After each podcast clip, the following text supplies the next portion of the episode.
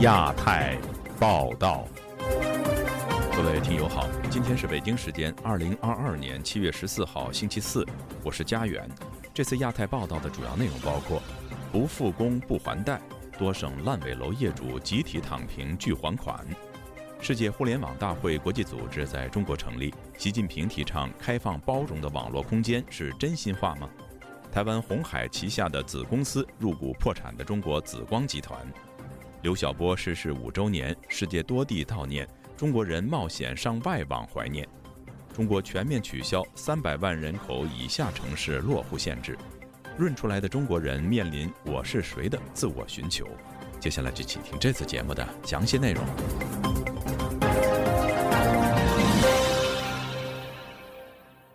最近，中国国内房地产市场掀起了一股所谓“停贷”风潮。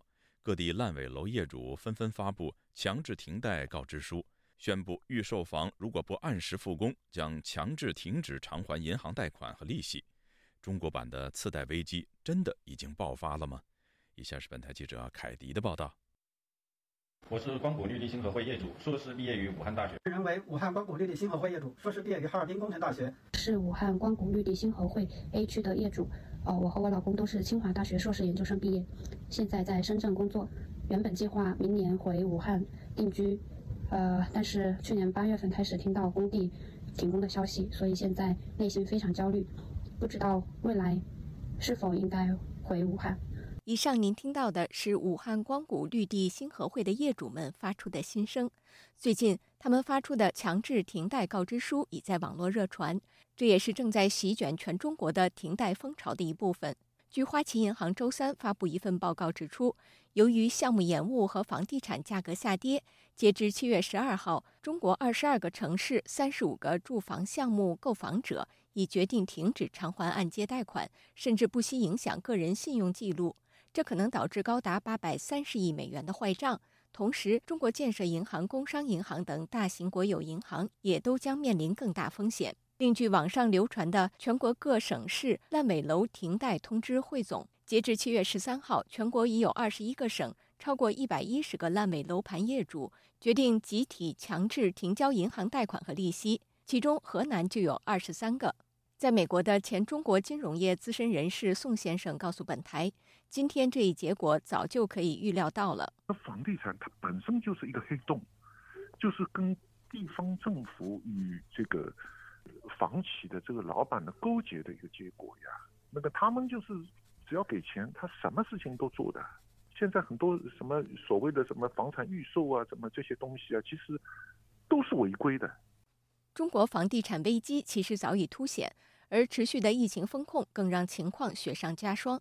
据中国房产信息集团的数据，中国百强房地产开发商在六月份的新住宅销售额比去年同期减少了百分之四十三。近乎于腰斩。非常了解国内情况的宋先生说，在他看来，国内绝大多数房企都已破产，这是一个不可逆转的状态。中可以说，中国的现在几大银行啊，什么都是靠房地产在支撑，那个房贷在支撑。中国整个房产房贷总量大概已经到了五十万亿嘛，相当于整个货币总量的大概是五分之一到六分之一的。根据多份业主的强制停贷告知书来看。业主们申诉重点是银行存在的违规放贷、违规使用监管账户资金，以及未按规定将钱打入监管账户资金等问题，直接导致房屋最终烂尾。业主们表示，停贷期间的损失应由开发商和贷款银行等相关利益方面共同承担。身在老挝的前中国律师王龙德告诉本台，停止还贷的现象首先与中国政府预售房政策有关，官方对此应负主要责任。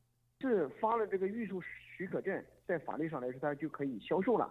但是你不能监管它，按时按按要求的去把这个标的物完成，并且监督这个呃房地产公司把这个房产呃交给消费者。王龙德还说，目前很多烂尾工程，开发商只把房子主体建起来，就可以拿到百分之七十到八十的建房款，后面资金不足就开始停工。尤其现在整体经济状况不好，风险就都转嫁给了消费者。他还说，大多数消费者不会要求合同中明确，如房子不能及时交付，银行贷款将如何处理？呃，跟银行签订这个贷款协议的时候，是吧？房地产商应该去做担保的，并且的话，政府在这个预发发这个预售许可证的时候，或者说在整个房地产开发环节里边，应当尽到相应的监管义务和监督义务。这样的话，可能这种事情就会发生的比较少一些。中国预售房制度从一九九四年房改之后正式登台，二零零一年后形成了以商品房市场为核心的管理制度。宋先生指出，政府虽有相关贷款规定，但往往说一套做一套，没有监管。所有的所谓的银行出现问题，其实都是地方政府的官员出现问题啊。比方我打个比方嘛，上海交通银行，对吧？或者上海建设银行。他那个行长说话不算的，真正说话算数的是当地政府的一些，黑手是市长、市委书记，这些人才是真正的这个。那市委书记听什么？听央企官员。很多人认为，这些烂尾楼盘业主发布强制停贷告知书，不管是主动还是被动，带来的后果都是严重的。首先，可能被银行起诉，冻结处理其房产，其征信会因此进入黑名单。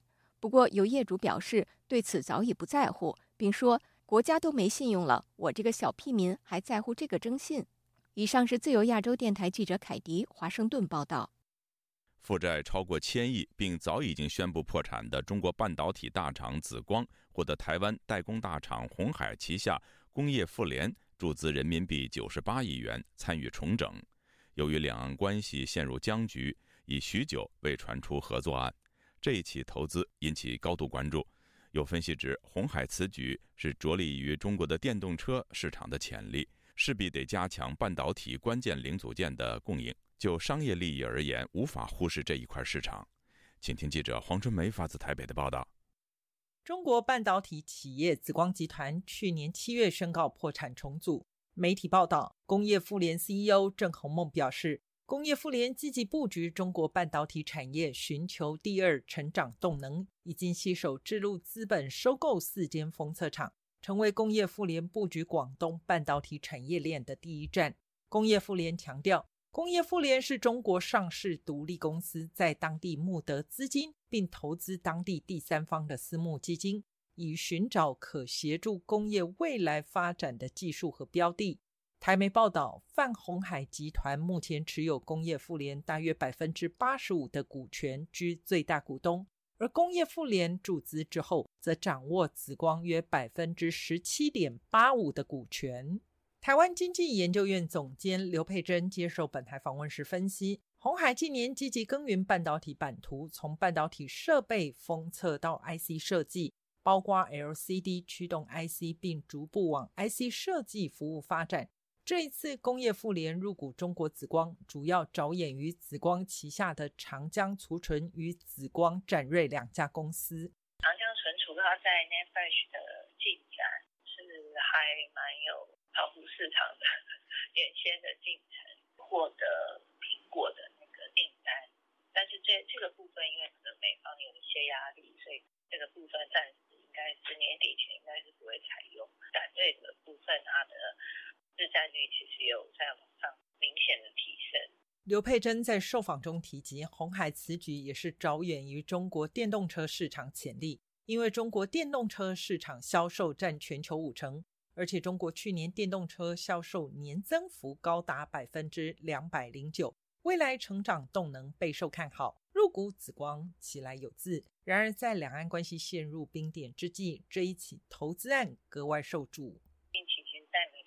战，然后再加上两岸的政治关系也比较紧张，所以在这几年的确两岸在半导体方面的交流其实是越来越少，美方部分也是有一些压力，所以甚至还是有一些还有慢慢的在撤出中国的状况。紫光背靠着北京清华大学，为了扶植半导体产业，中国国家主席习近平二零一八年四月考察武汉时。曾赴长江存储下属的武汉新兴调研，当时紫光集团董事长兼长江存储董事长赵伟国陪同讲解和汇报，也让紫光集团被视为半导体国家队。紫光集团在全盛时期，在全球拥有四万名以上的员工，是全球第三大手机芯片设计产业。从二零一三年以来，紫光集团发起了超过六十起的收购案。甚至还曾放话要收购台湾的晶圆大厂台积电与 IC 设计大厂联发科。然而，光顾着诟病，却不经营研发的紫光，盲目扩张，负债两千亿的紫光，去年七月不能清偿到期债务，以资产不足以清偿全部债务为由，向法院申请对集团进行破产的重整。根据澎湃新闻报道，紫光集团发布公告称，已经在十一号完成了公司股权变更。战略投资人智路建广联合体设立的控股平台北京智广新控股有限公司承接紫光集团百分之百的股权。自由亚洲电台记者黄春梅台北报道。世界互联网大会国际组织的成立大会七月十二号在北京举行。中国国家主席习近平发表贺信，期许构建更开放包容的网络空间。不过，现在的中国互联网环境够包容吗？中国离开放包容的互联网还有多远？以下是本台记者陈品杰的报道。习近平在贺信中指出，成立世界互联网大会国际组织是顺应信息化时代的发展潮流，深化网络空间国际交流合作的重要举措。他强调，网络空间关乎人类的命运。网络空间未来应由世界各国共同开创。他并说，中国愿同国际社会一道，以此为重要契机，推动构建更加公平、合理、开放、包容、安全、稳定、富有生机活力的网络空间。不过，中国的互联网真如习近平期许的开放包容吗？前新浪微博审查员刘立鹏并不认同。他接受本台访问时说。他对互联网的愿景也是非常扯淡的。就比方说，中国一直在提一个概念，叫做网络主权。它的互联网是跟全世界隔开的，这就是中国愿景。然后他们去开。世界互联网大会就世界互联网大会，这里边每一个字都是扯淡，也不是世界的，也不是互联的，也不是大会。根据中国媒体的消息，世界互联网大会国际组织的总部设在中国北京。网信办的文章说，这一次的成立大会由来自十八个国家和地区的会员代表、国内外知名专家学者以及中国政府有关部门等一百五十个人线上线下与会。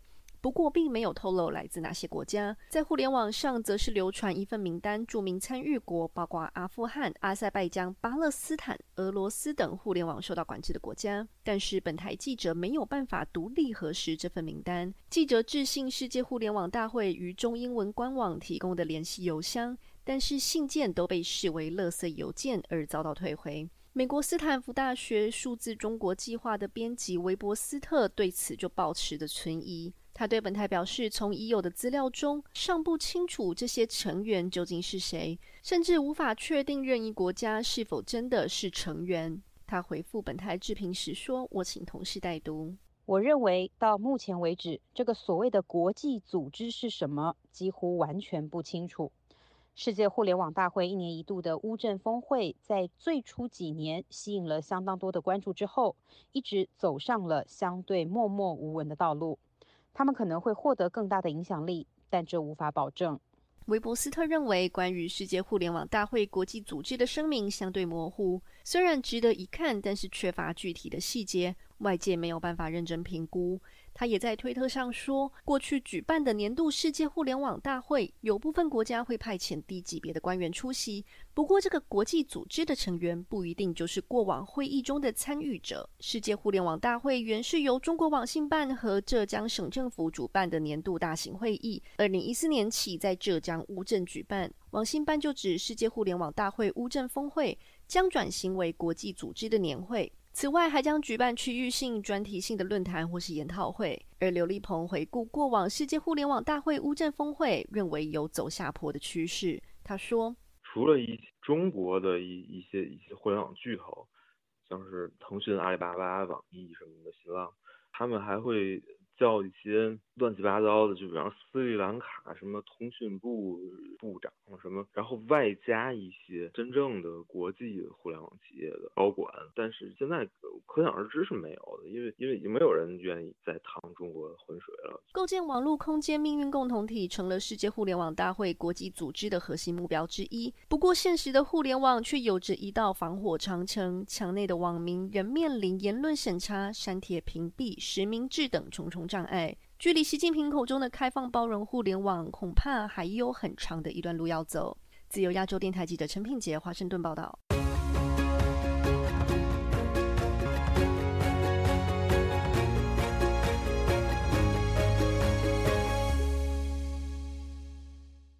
二零一七年的七月十三号中国诺贝尔和平奖得主刘晓波在沈阳去世。五年过后他的海外友人没有忘记刘晓波留下的精神遗产。他们在英国伦敦继续举办悼念活动，并在全球多地同步连线。详情，请听记者吕希发自伦敦的报道。中国第一位诺贝尔和平奖得主刘晓波逝世五周年，中国国内的声音几乎被禁绝。刘晓波的海外友人就延续第六年为他举行悼念活动，今年更从德国移师到英国伦敦，并和全球多个地方同步连线。在伦敦的一家教堂里头，大概五十人聚首缅怀刘晓波这一位黑暗中的明灯。从德国赶到伦敦的国际笔会和平委员会副主席廖天琪发言的时候提到。刘晓波医生曾经四次入狱，但最后一次未能活着重获自由。批评中共正意图抹去刘晓波在人们脑海的印象。他形容刘晓波的诗歌以及政治论述显示了他对被欺压者的同情，赞扬他支持台湾和西藏人民，批判中共意图夺去港人的言论自由、民主和法治。而他当天的警告，今天已经成为事实。廖天琪形容，即使刘晓波已经离世五年，他的精神仍然安抚了无数人的心灵。刘晓波反对任何形式的暴力。即使对迫害他的人，他也只是一句“我没有敌人，也没有仇恨”。他的甘地式非暴力精神，在这个充满纷争的时代，安抚了我们的焦虑和恐惧。刘晓波的友人八九学院领袖王丹以事项形式发言，他呼吁世人不要忘记刘晓波，因为这不但是纪念一位为众人而死的英雄，也应该让世人记着中共如何超越文明社会的底线。他形容习近平执政以后，中国公民社会遭受严重打击。然而，刘晓波的经历告诉世人，即使在六四屠城以后最艰难和黑暗的时期，中国公民社会的反抗之火也从来没有熄灭。因此，继续纪念刘晓波，就是启发更多人继承他的理想。中共可能消灭了一个刘晓波，但中国不会只有一个伟人。我们不应对中国国内抗争者失去希望。而应继续支持中国国内的抗争。纪念刘晓波就是一个启发更多刘晓波的过程。另一位刘晓波的友人，现居美国的中国民主党全国委员会主席王军涛，通过网络发言，他忆述刘晓波刚刚开始从文学走向政治的时候，是一匹黑马，桀骜不驯。而刘晓波在六四以后，也一直批判和审视反对运动失败的教训。但后来，刘晓波和天安门母亲接触以后，变得温和，才有了其后温暖无数人的招牌笑容。他认为，即使中国的民间运动被边缘化，刘小波也明确指出了中国未来的方向。中共呢，现在暴政使得中国的民权运动在被边缘化，但是在这种边缘化的过程中间，中共的傲慢并不可能扼杀中国的民权运动。其实我看到呢，越来越多的年轻人正在迈着小波同样的步子，所以我觉得呢，在我们今天重温小波的时候，我们知道小波其实是一个方向，小波是中国的未来。小波也同时就是我们，我们就是中国的未来。港人代表郑文杰发言的时候表示，刘晓波是香港人的一个集体回忆。从他获颁诺贝尔和平奖到逝世，香港人曾经有声援和悼念他的自由，如今却已经不复存在。他认为，即使部分香港年轻一代不认为自己是中国人，但是仍然和中国人拥抱共同的人类价值。而今日中共之手已经伸向香港，香港人和中国人面对同样的命运，必须共同起来捍卫民主。台湾驻德国代表谢志伟也以视像方式发言，他形容刘晓波不会白白死去，他留下的人文精神、对公益、自由和民主的追求将会永远长存。美国国会及行政当局中国委员会同日发表声明，表示刘晓波已经逝世五年，但他仍然是在中国寻求公正、自由和人权的人们的标杆。委员会将会继续缅怀刘晓波留下的遗产。声明最后强调，虽然遭到压制，但委员会坚信中国人民争取尊严和人权的斗争必将胜利。但那个时候，刘晓波将会被尊为中国的英雄。自由亚洲电台记者吕希，英国伦敦报道。中国诺贝尔和平奖得主刘晓波逝世五周年，在台湾的友人廖义武、严科夫等人举办悼念会。人权工作者李明哲说：“中共建政七十年，仍有一个个的刘晓波被抓。台湾人应该清楚地看到这样的独裁政权。”与会者也呼吁台湾能够有公共空间容下刘晓波雕塑群永久树立。以下是记者夏小华的报道。坦克轰鸣，一阵阵枪声，孩子们成千成群结队的倒下，灵魂爬起来，与刘晓波告别。他们顶着还要活下去。刘晓波，刘晓波，中国流亡作家廖一武朗诵给刘晓波的挽歌，悼念五年前病逝的刘晓波。这场在北台湾三只海边的悼念会，以洞箫、提琴和舞蹈等表演揭开序幕。刘晓波生前在北京师范大学任教，推动政治改革，希望终结一党专政，参与起草《零八宪章》。二零零九年底，被以煽动颠覆国家政权罪判刑十一年。二零一零年获颁诺贝尔和平奖，他仍在狱中，颁奖台独留空椅子。二零一七年七月十三号，肝癌病逝，质疑他在狱中受虐的声浪未停。日本产经新闻台北支局长石坂明夫受邀短讲提到，零八宪章发表之前，他在中国曾经多次采访刘晓波。门口就有个派出所，有一个警察住的地方，专门负责监视他的。有的时候去他的到家里，到他的楼道的那个拐弯的地方，都会有有椅子坐着警察。他家里完全是被百分之百监控的。有的时候我们司机开快了，就是说我们过去了，然后变红灯了，警察车没有跟上来，刘晓波就跟我说：“说你你等等他们，你等等他们，我们把。”他甩掉了以后，我更麻烦，所以说他已经常年习惯于被监视的状态了。石板明夫表示，刘晓波告诉他，中国政府多次找他谈，要求他不要再搞政治，要不就出国，要不就去做生意，没钱就给你钱，没项目就帮你找项目，做生意赚钱算你的，赔钱算政府的。刘晓波都没有答应，还天天坐在那昏暗的房间，打着一台旧电脑。石板明夫透露，他问刘晓波写文章在香港发表会不会被当局干扰，他透露跟当局有。所谓的君子协定，他说我们跟当局有君子协定，我不批判中国四个呃大大脑袋，也就是当时是胡锦涛、温家宝、吴邦国和贾庆林，就是四个国家元首，我不批评他们，他们呢就让我写，允许我写，我要写文章批评这四个人的话，他们就给我断网，那就很麻烦了。石板明夫提到，刘晓波对他说了很多次没有敌人，但当时石板明夫并不以为意。石板明夫提到，他曾经问刘晓波为何推动民主化运动，他告诉我，他说。孩子们都死了，长胡子的还活着，没有这个道理。我开始我没有理解他到底什么意思，后来经过解释，我才想到，在天安门六四事件之前，刘晓波是北京师范大学的讲师，他在学校里边课堂上鼓吹民主、鼓吹自由，很多学生受到了他很大的影响。但是这些学生后来走上了天安门广场，被屠杀、被镇压，这些悲剧让刘晓波他自己说：“我就是幕后黑手。”曾经因为颠覆国家政权罪被中国判刑五年的台湾人权工作者李明哲也参与悼念刘晓波。他接受自由亚洲电台采访提到，刘晓波逝世时他自己正遭到中国的羁押，隔年才听到狱友说刘晓波死了，令他很震撼。李明哲说：“中国就跟三零年的纳粹德国一样，纳粹德国当时有一个记者也是看。”刊登了这个批评纳粹的文章，然后也是获得诺贝尔奖，但是纳粹德国一样不让他去，所以同样七十几年以后，中国共产党也是做了一样的事情，所以那当然。习近平上台以后，他把一个一个刘晓波都抓进了监狱。纳粹德国最后穷兵黩武，导致最后土崩瓦解。那我相信中国政权也是一样。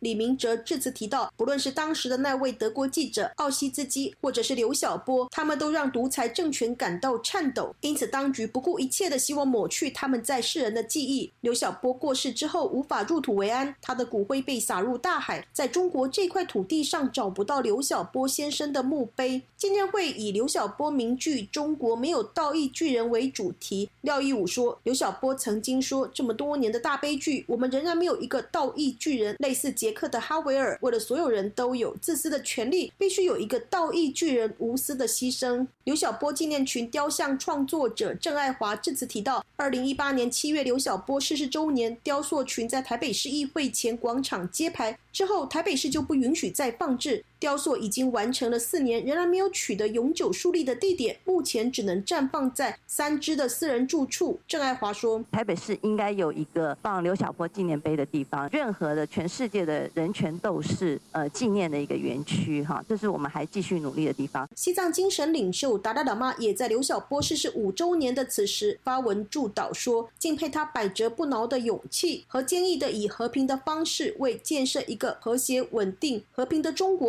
所做的努力。自由亚洲电台记者谢小华、李宗翰三支报道。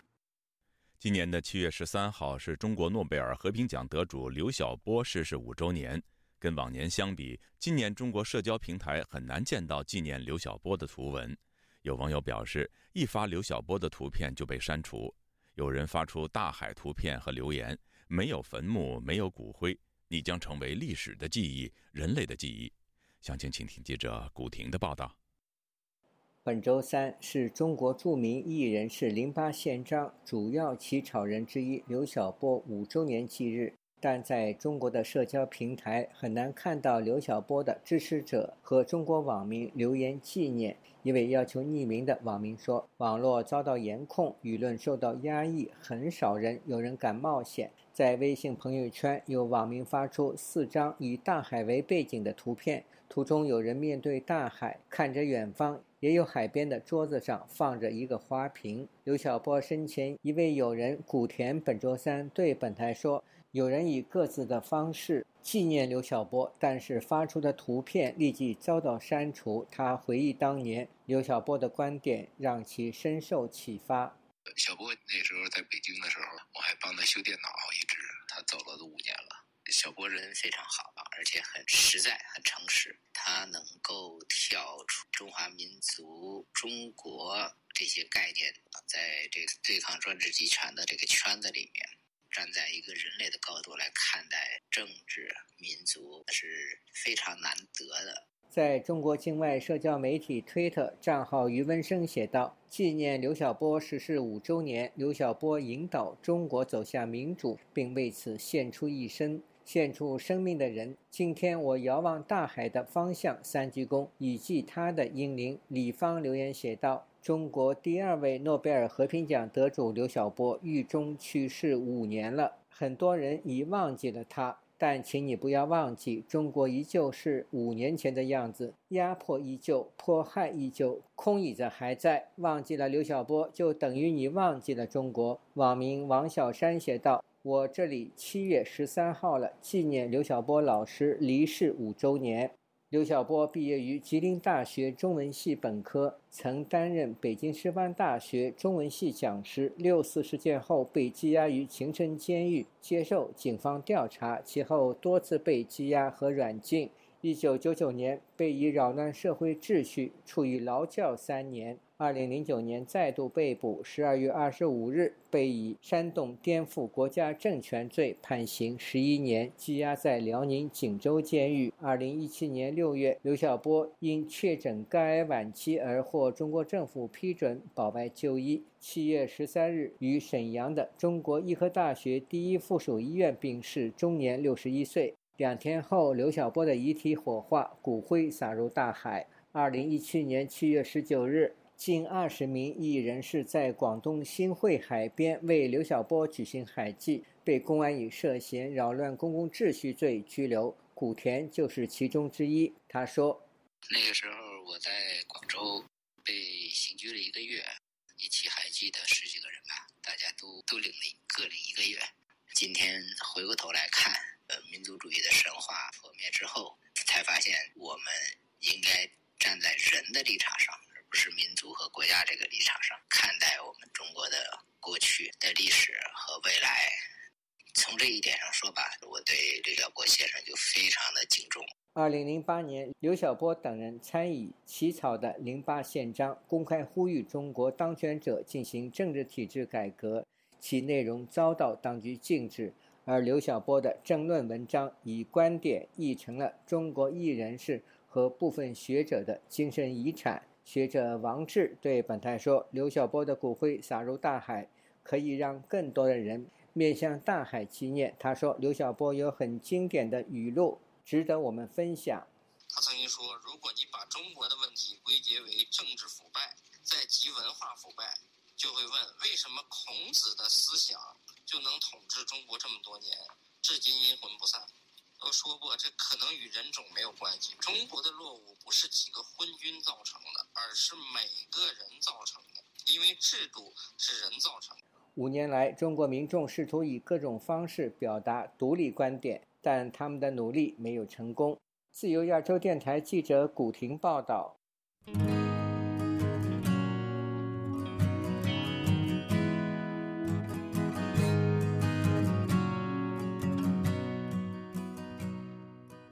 中国社会润的趋向，并不是始于本轮疫情风控。在润的路上，各色人等是什么心态呢？他们又将如何面对润之后的自我呢？以下是本台记者王允的专题报道。今天播出下集。初中都没毕业的令狐，十四岁就开始在社会上打拼。令狐学历低，在社会上难以立足，在底层挣扎，让他看到了更多社会的幽暗。内心充满困惑的他，满世界寻找答案。二零一五年，他偶然在网络上看到了《世界人权宣言》，从那里得到了启蒙，开始理解自己和这个国家的命运。没有上升途径，就是因为权力太过于集中，权力权力影响到一切。那权力影响到一切，又是因为没有监督机制，就政府不分权嘛。嗯。然后政府不分权，没有那个新闻，没有新闻自由，没有就是媒体监督嘛。然后媒体监督，还有就是不允许上街嘛，途径，还有就是选票。苦寻命运破体的令狐，三年前因为偶然的机会从中国跑了出来，先后在菲律宾、迪拜等地短期待过，但感觉都不是自己理想的栖居地，他最后才辗转中亚、欧洲、南美和中美洲，漂流了十多个国家，到达美国。小企业主孟先生，上海高楼里的白领黎兵和打散工的令狐，在今天的中国。他们的选择使得他们殊途同归，在从中国到不同国家的路上，正络绎不绝地奔袭着不同背景、不同阶层享润的人。不少网民把这一波大陆的移民潮比作1949年中国共产党在大陆建政之后到改革开放之前的逃港潮。文化名人张爱玲和刚刚去世的倪匡。都是在这一波移民潮中到了香港。现在外界多认为，当年逃港潮的原因主要是饥饿、贫穷和政治迫害。在基本生活物资并不缺乏的今天，饥饿似乎已经难以成为润的主要原因，但权力高压或政治迫害却依然催迫着不同的人千方百计润出中国。根据联合国难民事务高级专员署。今年六月的最新数据，中国在海外寻求政治庇护的人数，从二零一零年的七千七百人每年递增，在二零二一年已经达到十一万八千人，十一年增长了十四倍。但政治庇护历来都只是中国向外移民人数中的一小部分。日本的外先生在移民咨询行业也接触到申请庇护者，但只占很小的比例。他感觉。中国人这两年移民主要是出于寻求安全感，就是中国人在骨子里他是没有任何安全感，一切东西都没有保障，所以他为什么跑到另外一个国家？就尤其是我的客户，因为他迫迫切需要的是国外的身份，他不是来赚钱的，他真来赚钱他早就来了，为什么会拖到今天？上海的孟先生也感觉，来找他咨询移民事务的人，基本是为了谋求后路。刚来咨询的时候，我没有发觉他们。其中有一个人是想，是真正的想到国外生活，他们只是想准要准备一条后后路，在万一发生不测情况下，我可以立刻走。所有人都是这个目的，甚至连把资产转移出去的想法都没有。慕容雪村认为，把今天的移民潮比作当初的逃港潮不无道理。那么现在跟那个时代最大的不同呢，在于现在的人们还不至于说因为为了吃一口饭而逃往国外。但是呢，这个是不同之处。但是我们相同之处是，你为了自由或者为安全，跟为了一口饭食物呢，其实也没有太大的差别。慕容把自己劝润的行为看作是知识人作为社会守夜人的责任，是必须向社会发出的信号；而改变国家的责任，他认为应该由有影响力的人来承担。他这次前往澳洲，正是这种责任的担当。为了出版一本国内无法出版的书，慕容在出版社的建议下，匆匆赶往澳洲。这本揭露武汉疫情真相的《进城武汉传来的声音》英文版。终于三月份在澳洲出版，慕容有些庆幸离开了中国。至少在近几年之内，我觉得我要写很多我以前没有想过的，甚至不敢想的中国题材的作品。这是我一个作家的，就是责任，也算是一个啊暂时离开中国的作家为我的故国所负的一点责任。但是这样的工作呢，我在留在中国境内，恐怕是无法做的，无法做的。慕容并不觉得自己这趟出国是在润。有机会，他还是想回去，但他和润的实践者一样，都正在，或者是想拥抱他们心目中的自由。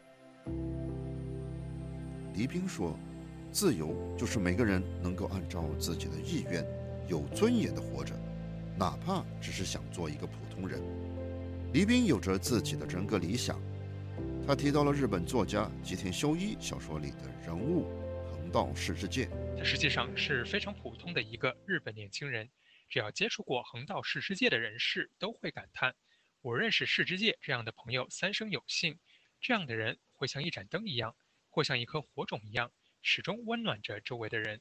但黎斌认为，在当今的中国，他很难做一个自由的普通人。我作为普通人，如果我不离开中国，我唯一能做的只是四个字，叫逆来顺受。如果我不想逆来顺受，我们在推特上。YouTube 上都看到了，绝大多数国内敢于公开表达的人，就会受到政治、人权、宗教等等方面的迫害。谈到上海的生活，孟先生也用了“逆来顺受”这四个字。孟先生三十多年前大学一毕业就出国了，所以他对自由特别在意。多年经商也让他对自由有非常明确的定义。在我来说，自啊自由的话，就是说你。可以不受限制的，在法律没有规定不可以做的事情，你都可以去做，这个是第一个。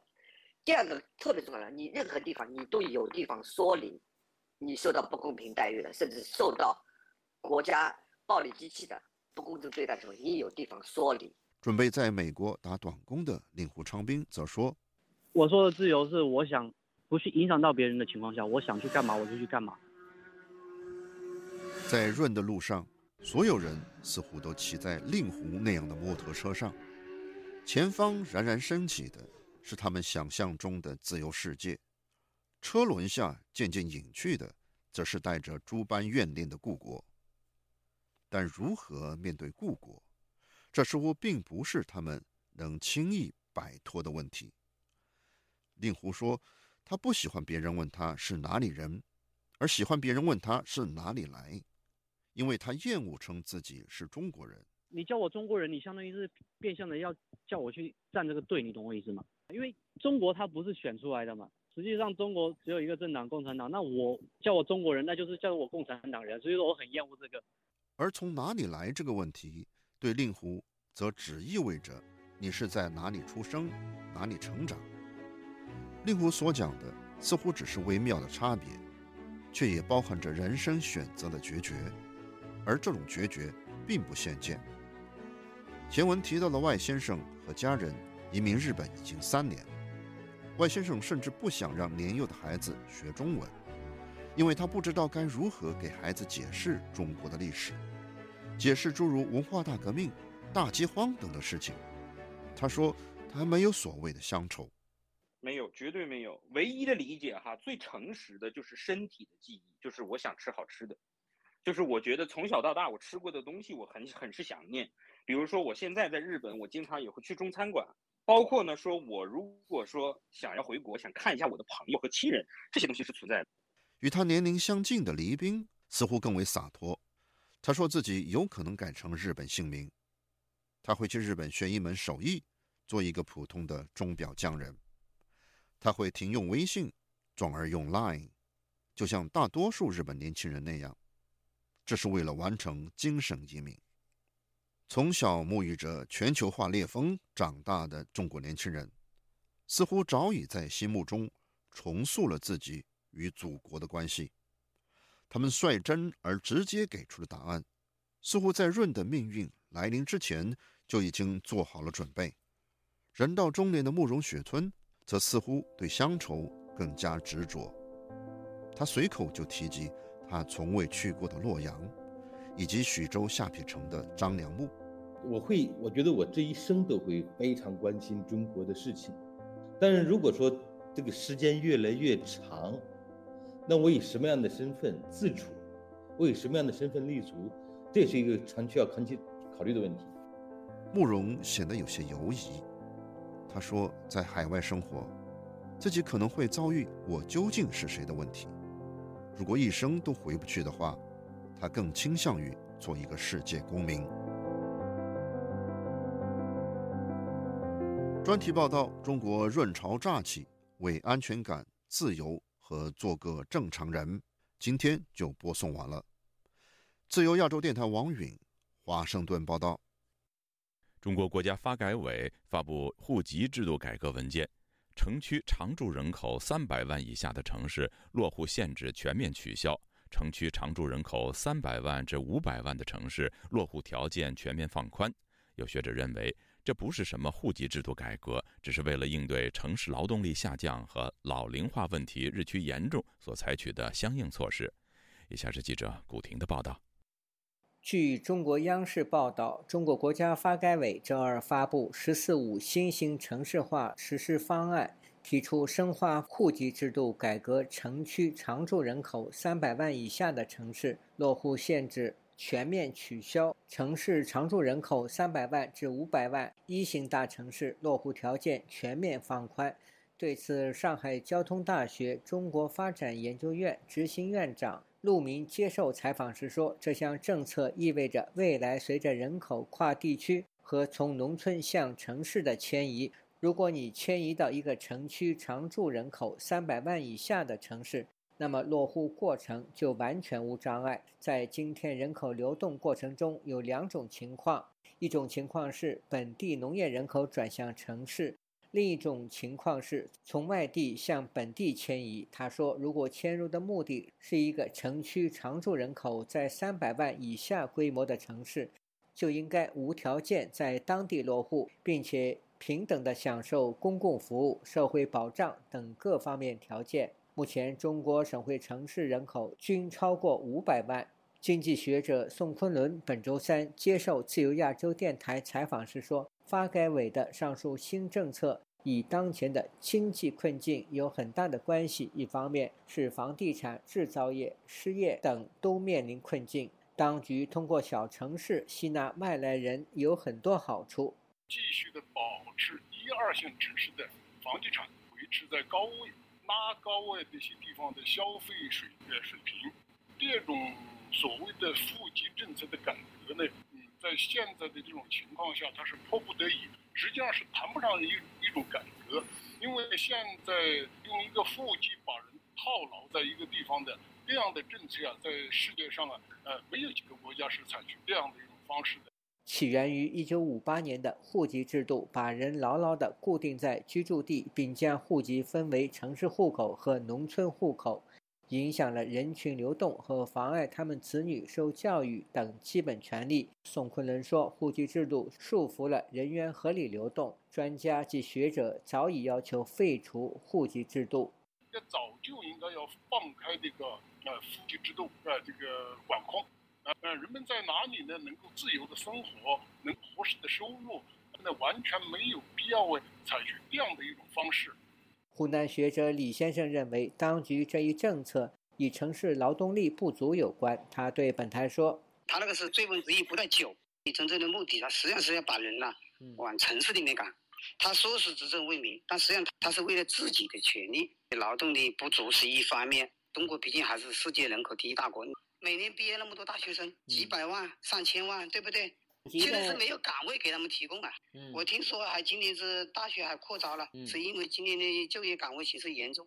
那么这些人也要给给个出路啊。那你如果没有出路，毕业就等于失业，那这个社会就不稳定啊，对不对？经济学者宋昆仑认为，如果小城市缺少年轻的劳动力作为生力军，其城市老龄化程度将越来越高。因此，各个城市都在设法吸引年轻人落户。他说：“因为一个地方如果是没有年轻人的存在之后，那个地方就很快就是一个衰老的城市，或者是一个衰败的城市，啊，就不会有未来，也就不会呢有希望了。所以在这样的一种情况下呢，我看呢，就各个地方呢都在不停的呢，啊，这个吸引人们呢，这个留在城市里面。”宋昆仑以广州为例，以前对入籍者有诸多限制，而今即使从技术学校毕业，都可在广州落户，这也可推动及保持当地的房地产价格稳定。自由亚洲电台记者古婷报道。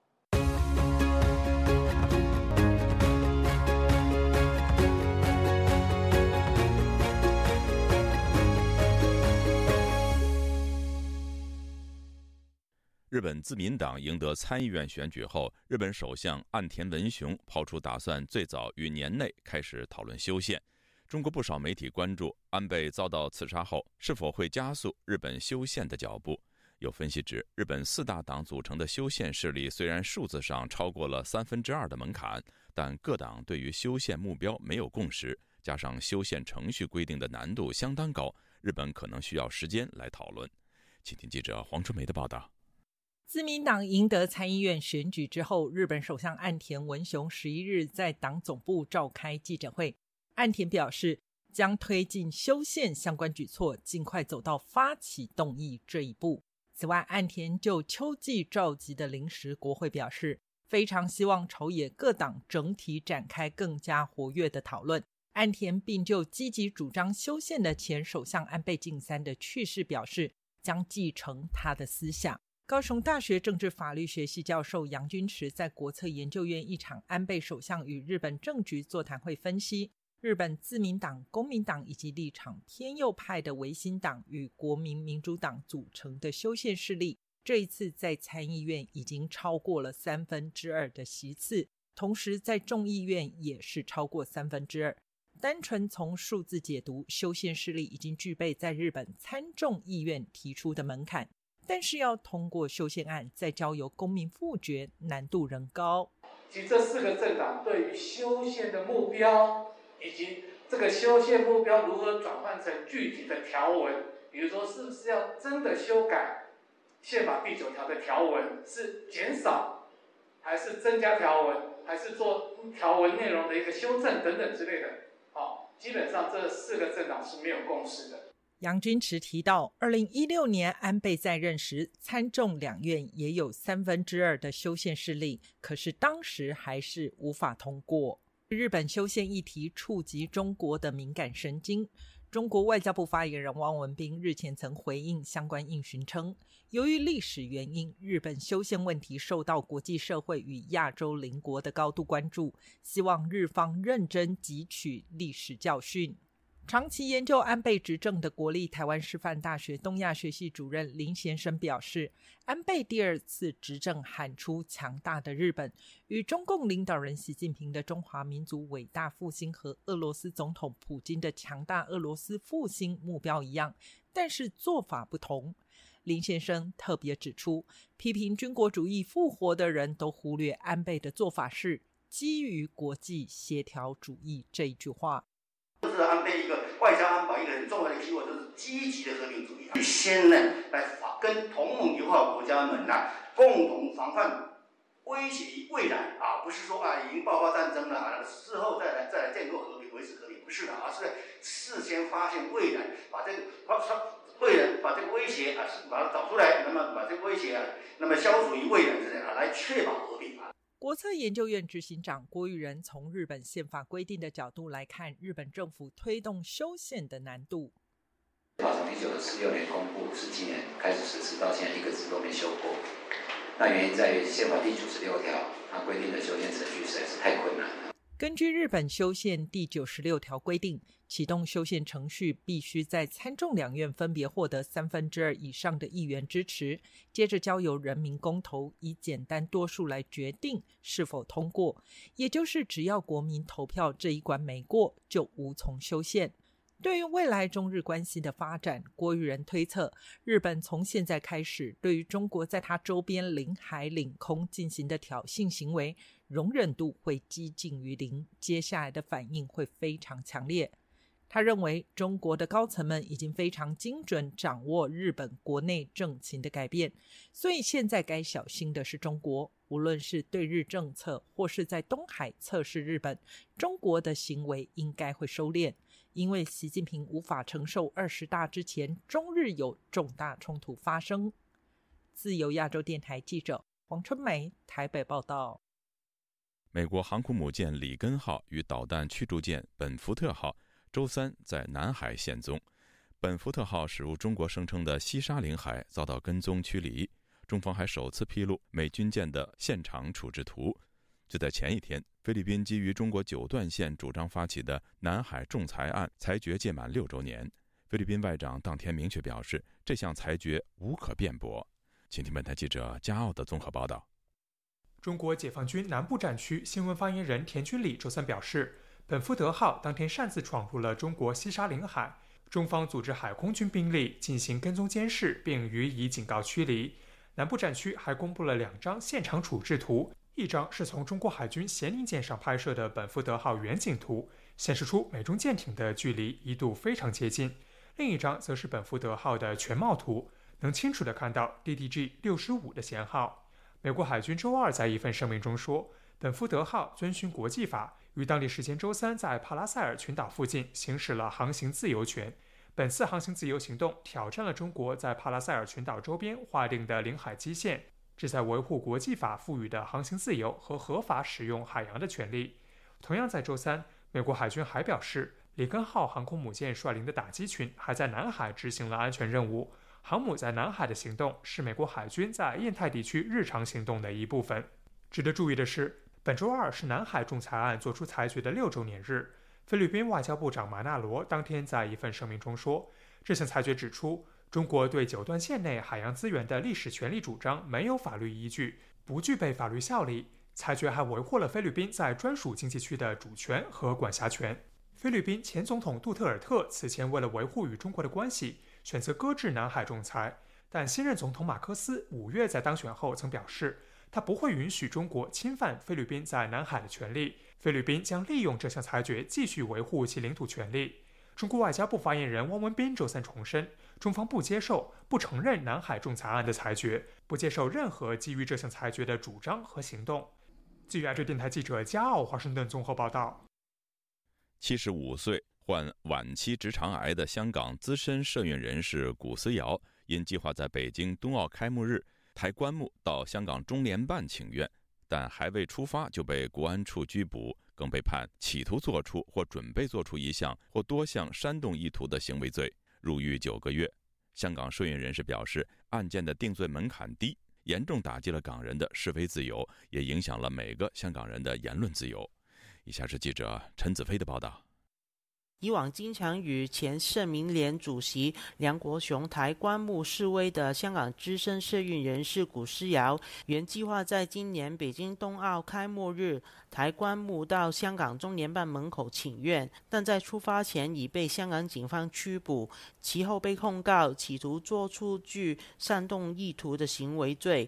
案件周二由香港国安法指定法官主任裁判官罗德全宣布裁决。罗德全表示，是古思尧承认不满共产党，又提到国安法十二法，在棺木上写有“打倒共产党”等字眼，认为他有打算推翻或改变国家宪法。相信这些煽动的语句会引起对中央或香港政府的憎恨。罗德全指出，在案件发生时，海外已有抨击和扬言悲歌冬奥的声音。被告此时做出煽动的行为是壮大声势，形容被告是资深示威人士，早已知道行为属违法，仍然准备好道具，通知记者采访，以达到企图的层次。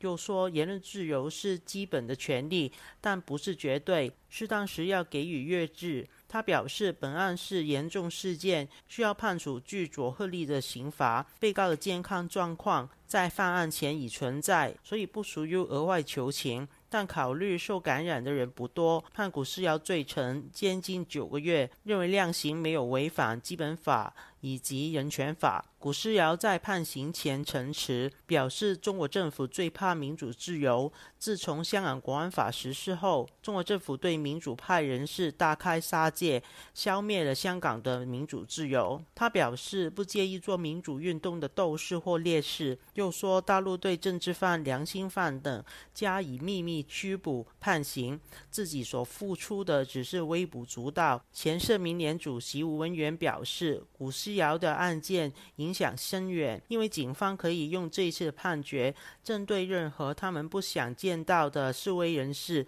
和示威活动，形容判决是对示威自由造成很大的打击。还没有行动，想去示威已经被抓了。法庭的判决这么好用的话，往后的话，任何示威的行为也可能会因为不晓得那条红线在哪里，警察就先抓你。变成他想要针对性性的去抓一些他们不喜欢的，呃，一些行动他们不想看见的的人士的话，是非常之容易了。自由亚洲电台记者陈子飞台北报道。听众朋友，接下来我们再关注几条其他方面的消息。中国前司法部长傅振华涉嫌受贿、徇私枉法案，已于近日由长春市检察院向当地法院提起公诉。但中国人权律师团随后就通过网络发出了致中共中央纪委、国家监察委和最高人民检察院等部门的公开信，举报傅振华漏罪。据维权网发布的这封公开信，中国人权律师团指出，傅振华在担任北京市公安局长以及公安部副部长期间，僭越宪法法律，为达到个人权益利益目的，玩忽职守、滥用职权。在明知没有证据、没有事实、没有法律依据的情况下，人为制造了大量的司法冤狱，比如新公民案、七零九律师公民大抓捕案、曹顺利迫害致死案，以及大量的法轮功信仰冤案。各位听众，这次的亚太报道播送完了，谢谢收听，再会。